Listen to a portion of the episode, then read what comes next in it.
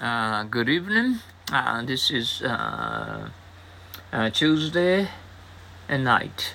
Well, uh, it's uh, raining um, outside. The cats and dogs and all day long because of biggest typhoon coming to attacking us in Kobe. Um, okay, watch out for the biggest typhoon uh, without uh, strolling around our neighbors and uh, uh, don't grow too, you know. Uh, the, the rivers, uh, dirty rivers, and uh, you know, muddy, and the mountains, and slippery. Okay, uh, come around. May I go with uh, you in your car? I come around with plenty of room for you. Isn't very young to be made a company president? Yes, he is, but uh, he's always come around well anything he's uh, undertaken. Come around. Now, what took you so long to get here? I decided to come around by the beach road. Uh, it's so beautiful around there. I'm afraid she's been unconscious for a long time. Relax. She's uh, starting to come around now. What day would be better for me to call on you? Any day is good for me. Just uh, come around uh, um, whenever you wish. Come back. What time can I call you today? Uh, well, uh, today uh, I'll come back not uh, later than five o'clock. Call me anything after that. Come cream, you are in a lot of trouble, you know. I know, but uh, if uh, I come clean, would it be easier for me? Yes, but only if you are completely honest. Come down. Did you know that uh, John got the job that Carol was supposed to get? Is that so? What uh, come down for, Carol? He thought it was all set. Poor guy. Come down off once and a high horse. What a nice person he has uh, turned into. He used to be um, conceited. Since he, he has come down off his high horse, we all like him very much. Come down with. What is the matter with uh, Tommy? The doctor says that he has come down with uh, mumps. Oh, I'm sorry. They can be so painful. Come from what uh, heavy accent? What is their nationality? I think uh, that uh, they come from one of the ba- Baltic countries, but I'm not sure of uh, which one come in. Mr. Brown's your visitors have just arrived. Thank you. Please ask them to come in. Then I'll bring some tea. Come in contact with. In what words um, will I benefit uh, by being a member of that uh, particular particular club? As a member, you will come in contact with some very influential people, both uh, socially and pro- professionally.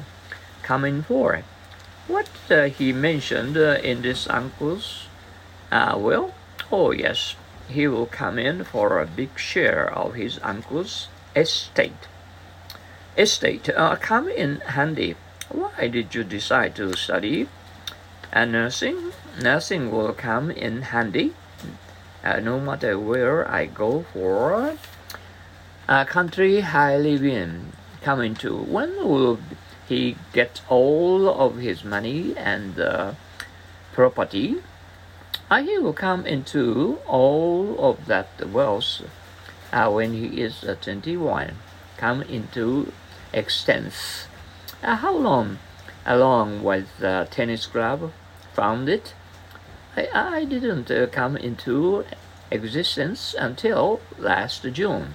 Come into style. Where are you keeping your old uh, dresses? I feel that I keep them long enough, they will come into style again. Fashions go in uh, cycles, you know, come into the world. Uh, when is the baby due to arrive? According to the doctor, the baby is uh, scheduled to come into the world around the first of next month. Come natural too. She is a good um, athlete. Yes, uh, sports seem to come natural to her. Come now. Harry told me that uh, you couldn't get me a ticket for the new show. Oh, come now. You know that every seat is reserved for the next uh, three months. It's impossible. Come on.